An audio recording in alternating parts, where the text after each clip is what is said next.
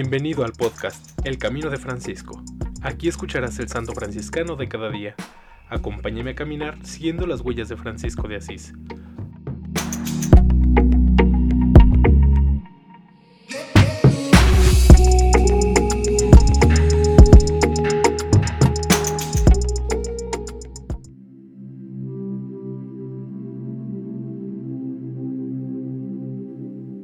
Diciembre 11. Beato Ugolino Magalotti, ermitaño de la Tercera Orden.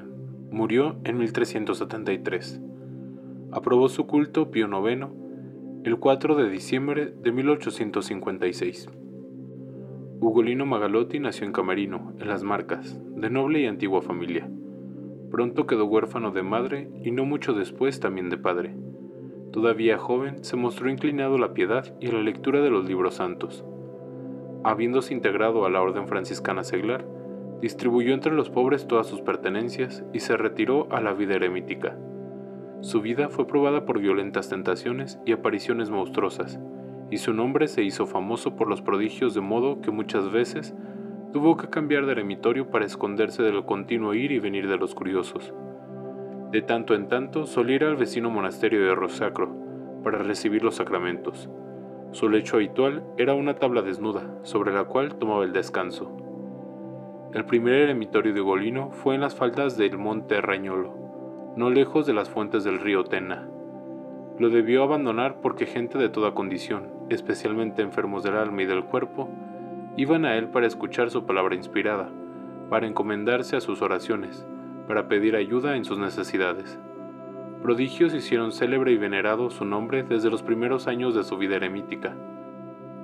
Pedro de Bronfort, tullido desde la infancia, con mucho trabajo, logró llegarse a sus pies. Él lo bendijo y lo curó inmediatamente. Una pobre mujer, asaltada por dolores agudos y por convulsiones, estaba en peligro de muerte. Fue llevada donde el ermitaño, quien oró y la paciente se vio libre de todo sufrimiento. Ugolino decidió cambiar de vivienda para evitar también allí nuevas peregrinaciones. Pasó de la cima del monte Rañoro, bajó hacia la parte opuesta y se estableció en una localidad rodeada de rocas y de añosas hayas en las cercanías de Fieñi.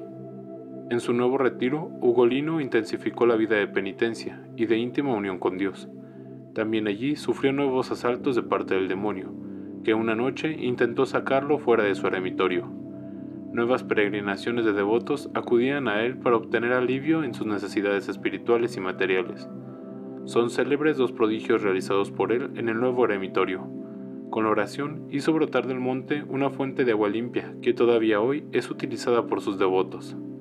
Consumida por las abstinencias y por las penitencias, bajo el peso de los años, Ugolino sintió que estaba por llegar su última hora se separó a la venida de la hermana muerte, recibiendo devotamente los santos sacramentos. Amorosamente asistido por algunos devotos y un sacerdote del vecino monasterio de Rosacro, acostado sobre la desnuda tabla que por tantos años le había servido de lecho, entregó su alma a Dios. Era el 11 de diciembre de 1373. La constante veneración tributada a sus reliquias y los milagros que hicieron glorioso su sepulcro movieron al Papa Pío IX a probar su culto el 4 de diciembre de 1856.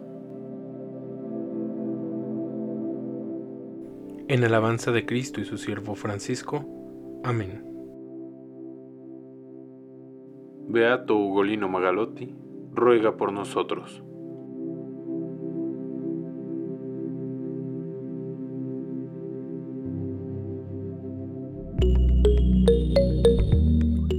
Te invito a que compartas este podcast y sigamos juntos el camino de Francisco. Paz y bien.